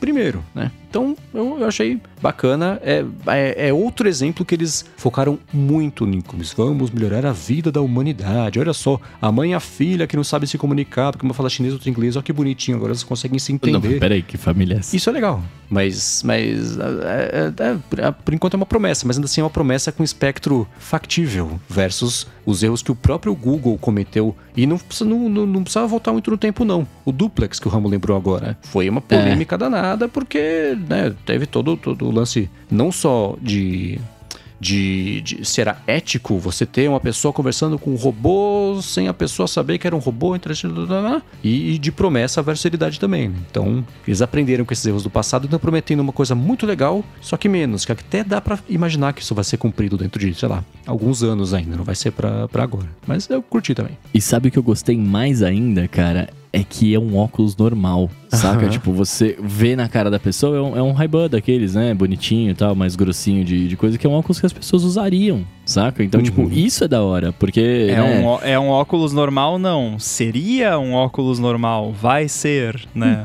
não existe o negócio. é, é, é.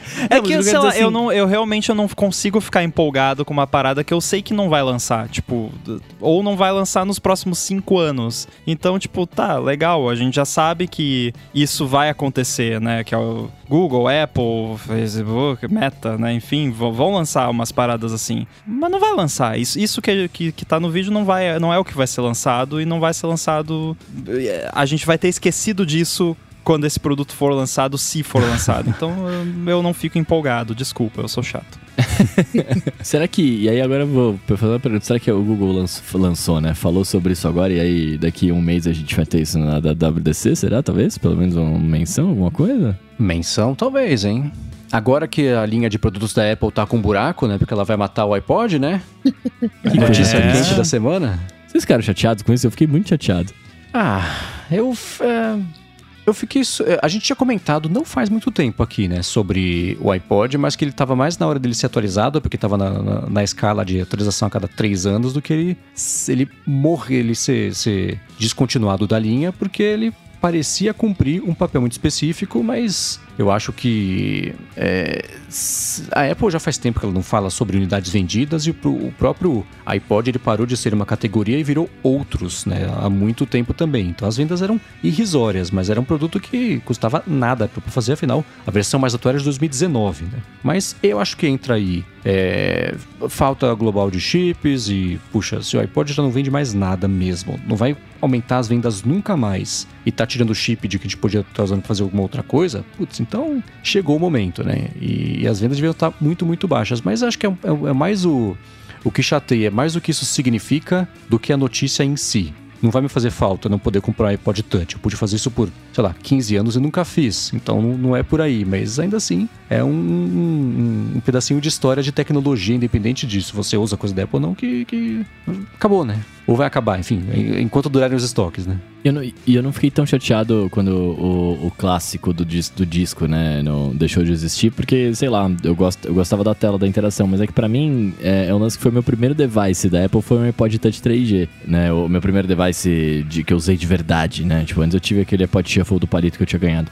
Mas eu, eu, é, foi o primeiro, e eu falei, cara, que triste, né? Eu até comentei com a minha namorada, eu falei, nossa, Stephanie, acho que eu vou, eu vou comprar um pra ter de, de história aqui, saca? Pra ter bonitinho aqui. Porque eu acho ele bonito, eu acho ele legal. Ele me lembra, inclusive, o, o iPhone SE. Mas, enfim, sei lá. Eu, eu gostaria que ele continuasse lá, mesmo que não funcionasse. Queria que ele estivesse lá, sei lá. É, ele certamente vendeu mais essa semana do que nos últimos dois anos juntos. Eu não tenho é. a menor dúvida disso. Com certeza. O iPod é tipo TV Globinho, só reclama velho. Só velho sente falta. é bem assim. Ah, eu até comentei no, no Stack Trace que a gente gravou hoje que eu nunca tive um, um, iPod. Eu tenho um iPod Nano aqui que é uma peça de decoração que eu comprei há pouco tempo. Então, assim, eu nunca fui proprietário de um AirPod. De um AirPod, não. AirPod eu tenho vários, mas de um iPod para utilizar como player de música, né? Mas eu sei que muita gente, o, o iPod foi a porta de entrada para drogas mais fortes, é, para produtos da, da, Apple, né? Pro então, eu... ecossistema. A pessoa comprou o iPod, depois comprou o Mac e por aí vai. Então, eu, o meu primeiro Apple foi um iPod. Mas eu não sei se eu comprei os outros dispositivos por causa do iPod. Eu sim, depois comprei o Mac e o Mac me levou o iPhone, mas eu não. O fato de eu ter um, um MP3 player não me motivou a ter um, um Mac. Eu não consigo é, olhar assim. Eu Mac e iPhone, ok, eu concordo, mas iPod eu não sei. Não consigo sentir essa, essa força, assim, essa atração. Caraca, muito, muito legal, vou comprar um Mac. Não, é que para mim, eu, eu, eu, eu, concordo com você. Eu, eu, não ter, eu não teria um Mac, porque, até porque o meu primeiro Mac que eu comprei mesmo foi o meu MacBook Air de 2013 e eu comprei despretensioso falando, ah, deixa eu ver de qual é, né? Nunca tive e tal. Ah, mas o, o iPod para mim foi assim, eu tive o iPod, o iPod Touch e aí eu entendi as possibilidades de uma tela, né, de touch que funcionava bonitinho, etc. E falei, nossa, é muito legal. E aí eu comprei um iPhone e aí a partir daí eu fui mexi, né, entrando nesse mundo até chegar no Mac e até em ter um ecossistema e, e funcionar tudo bonitinho e tudo mais. E aí acho que a partir de, de um certo tempo que você tem. E, cara, eu posso dar minha namorada de exemplo. Ela tem um iPhone, ponto, acabou. Era o que ela tinha. Aí eu dei pra ela um AirPods Pro, ela já achou muito legal, entrou no ecossistema. Dei pra ela um Apple Watch também, ela achou muito legal, tá todo no ecossistema. E agora ela tá querendo um Mac, porque tá tudo na mesma parada, né? Então acho que a partir do momento em que existe, existiu o ecossistema integrado, aí você pode de repente pular para as outras coisas, né? Mas só o iPod é, eu tô falando aqui de outros tempos, né? Uh, eu, por exemplo, também não, não foi o meu caso, obviamente, porque eu nunca comprei iPod naquela época e tal. Mas eu conheço muita gente que o primeiro produto Apple que teve foi o iPod, e aí achou legal, e aí começou a usar o iTunes, né? Que na época era uma coisa boa, né? É, hoje em dia não existe mais, mas uhum. antes de morrer era péssimo, né? Mas naquela época até teve a brincadeira lá do Jobs, né? Que é como dar um copo d'água pra uma pessoa no inferno, né? O iTunes no Windows. E a, a galera realmente gostava, né? Eu, eu lembro que quando a Apple lançou o Safari pro Windows, eu usava o Safari no Windows porque eu gostava da scroll bar que parecia um uhum. picolé de sabor azul sei lá. Quando... Era. É, tipo isso. Então. É... tinha essa pegada, né? Não foi o meu caso e provavelmente não seria o meu caso. E não é que assim a pessoa comprou um iPod, nossa, que legal, um iPod, vou comprar um Mac. Não, mas tipo aquela coisa de vai atraindo, a pessoa vai vendo que é legal e tal. E mais pra frente começa, aos poucos, vai, vai se inserindo mais uh, a fundo né, no, no ecossistema. Rolou com, com algumas pessoas isso. E é, não é nenhuma surpresa, né? Que, que tava na hora, né? O iPod já já deu o que tinha que dar. É, a gente só tá comentando isso aqui não porque é uma surpresa que a Apple descontinuou o iPod Touch, porque sim, acho que não sim. é, mas sim porque é o, é o fim de uma era, né? É, uma coisa que eu até comentei até no, no iFeed essa semana é que o, o, o fim da linha da existência do iPod é um pouquinho do fim da época, do que ainda tinha de Steve Jobs na Apple. Ainda tem mais um monte de coisa que ele se envolveu, mas agora é uma coisa menos, né? Então é uma virada de página simbólica muito maior do que só o, o, o fim do iPod como linha, como produto. É, acho que é, é, isso foi o que mais me fez pensar. Falei, Poxa, é verdade, né? Agora é, é, é um pouquinho mesmo próxima, é um pouquinho mais, na verdade, próxima página de verdade, né? Apple pós iPod, né? O que, que vai ser quando chegar inevitavelmente a hora disso acontecer com o iPhone, né? Pois é, eu vi algumas pessoas falando, né? Porque eu ainda acho que em termos de mudanças na sociedade como um todo, o iPhone foi muito mais do que o iPod, mas o iPod foi uma revolução na, na questão da, da música e tudo mais. Teve um marketing pesado, virou um, uma parada cultural, assim, né? E, e, durou o quê? 20 anos, né? 20 anos, assim, esticando, né? Do, do, porque faz o quê? Uns 5, 6 anos que o iPod perdeu totalmente a relevância, talvez até mais. Então, o iPhone lançou em 2008, 2000, é, 2007, 2008 ali. Sete. Então, quanto tempo ainda tem, né? Mais uns 6 anos aí de iPhone uhum. e depois acabou? o, o iPod, ele é simbólico, né? Muito do que o iPhone veio, bem entre aspas, veio do iPod, né? Aquela coisa de totalmente veio do Não, iPod. não, é, não, sem aspas aí, tira as aspas. Não, mas o, o- que eu digo assim, hoje a gente tem uh, fone de ouvido, né? Toda essa cultura de fone de ouvido. Ninguém olha para um celular sem fone de ouvido. Não existe celular sem fone de ouvido. Isso está associado à música, lá do iPod, que tinha o iTunes, que você comprava música eh, independente, você não comprava o álbum. E isso meio que vai gerando né, os streamings, né, Netflix, né, tudo isso que a gente está vivendo. iTunes Store foi uma revolução também. Sim, é, é, assim, e, e tudo a gente pode colocar no colo do iPod, né? Foi o, foi o, a, a bolinha de neve rolando lá de cima da montanha e estourou com, com, com o iPhone. Sim, porque se você pegar daquela época, o, o- na- Jobs voltou. Saiu o Mac G3 e saiu o iPod. A sequência foi essa, com sei lá, uns 5 ou 6 anos de, de intervalo. Do, do, do G3 para o iPod foram 3. Aí o Jobs tinha voltado. Enfim, é, é- é um intervalo curto de tempo, considerando a escala do universo. Então, se você pegar o iMac G3, ele evoluiu para a linha. Ele foi o, o- o que definiu o que os Macs seguintes seriam. Tudo bem, linha de Macs é uma coisa. Mas se você pegar o iPod, não tem iPhone sem iPod. Tá. Não tem o iPad sem o iPhone porque tinha o Newton antes, foi descontinuado, então aí Apple Watch também. É, é- é tudo partindo desse lado. AirPods também é uma, uma, uma evolução, é um desmembramento dessa linha. Então, o que o iPod proporcionou foi tudo que a gente usa hoje em dia, muito mais até do que o iMac G3. Então é, é isso, ele é o, o comecinho ali da árvore genealógica de tudo que a gente usa hoje em dia, inclusive de outras marcas e outras empresas, e, e ajudou a informar o caminho que o mercado seguiu, né? É o clichê do dito tendências. Foi meio isso, né? Então, ele é muito mais significativo do que só o, o fim da, de- de parar de vender o, o iTouch, como o pessoal costumava falar, o iPod Touch. Né?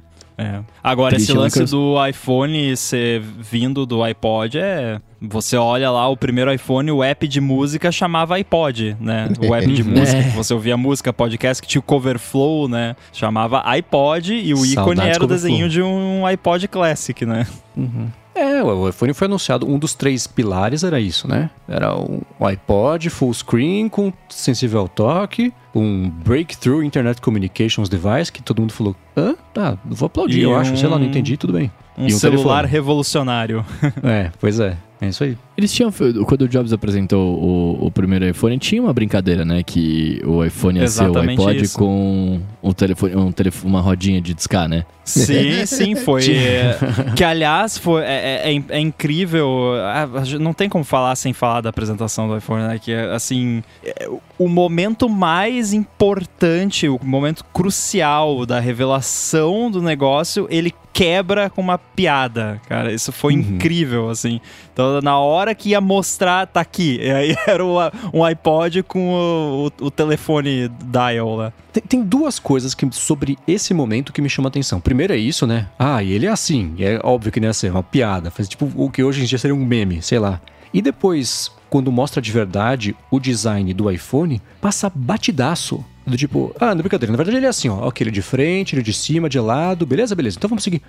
Hoje em dia, quando vai apresentar o décimo iPhone igual, tem todo um mistério. E aquele vídeo que mostra o Here. E, e a apresentação do primeiro iPhone, o ícone de design da época que definiu que tudo que viria a seguir é apresenta em 10 segundos, sem nenhum tipo de mistério. Ó, tá aqui assim, frente, costas, baixo, cima. E é isso aí. E aí vamos agora mostrar como é que faz. E, e passa, nossa, que É que o, o Jobs, ele era. Ele era muito prático, né? Ele gostava muito dos demos lá. Então, tipo, quando ele- Toda apresentação que você vai ver dele, geralmente ele passa rápido, assim, tipo, ah, tá aqui, ó, de um lado, outro, cima, baixo, ah, vamos, vamos ver como é que funciona. E aí ele vai lá e mostra o negócio funcionando, né? Então acho que é, é um estilo bem diferente Manila. mesmo. Pô, né? Verdade. Mas, é, enfim. Aliás, eu, eu fui procurar o vídeo do, da keynote de anúncio do iPod original. Aí eu escrevi na, no campo de busca do YouTube lá Steve Jobs, de espaço. E a primeira sugestão que apareceu foi psicopata. Talvez ele devesse ser advogado.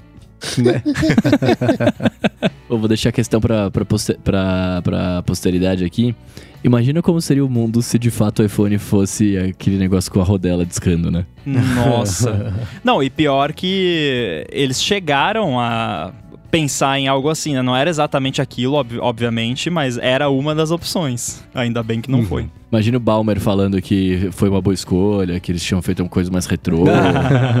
Muito bem, se você quiser encontrar os links aqui do que a gente comentou ao longo do episódio, vai no areadetransferência.com.br ou dá mais piada aqui nas notas do episódio. Quero agradecer, como sempre, o Eduardo Garcia aqui pela edição do podcast, a Veru pelo patrocínio mais uma vez aqui do ADT, aos nossos queridos adetensos no apoia.se barra área de transferência e picpay.me barra área de transferência e, claro, aos meus co-apresentadores aqui de mais esse episódio, o Rambo, o Coca e o Bruno Casemiro. Muito bem, eu tô lá no Twitter, arroba underline inside e fica ligado aí na Gigahertz, mais novidades em breve. Para falar comigo é só ir lá no Google, bater Coca-Tech que a gente troca uma bola, ou no Instagram, arroba coca.tech, manda uma DM. Show! Eu sou arroba Bruno Casemiro no Twitter, no TikTok e no Instagram mais próximo de você. E vai lá que a gente troca ideia. Bom, eu sou MVC Mendes no Twitter. Escrevo todos, todo, toda semana, nem vai ser todo sábado mais, mas quando acontecer alguma coisa relevante, como aconteceu essa semana no, no, sobre o iPod, já tá no ar lá a minha coluna opinativa semanal no ifeed.pt e sigam arroba gigahertz no Twitter e arroba gigahertz.fm no Instagram também que agora tem Instagram, não tem nada ainda, mas vai ter. Então, se vocês querem seguir para ver o que, que vai pintar de novidade e quem sabe a gente anuncia mais alguma coisa hoje ainda, sexta-feira, sobre o que vem por aí. E é isso aí, gente. Tudo de posto, a gente volta na semana que vem. Valeu. Valeu. Tchau, tchau. Valeu.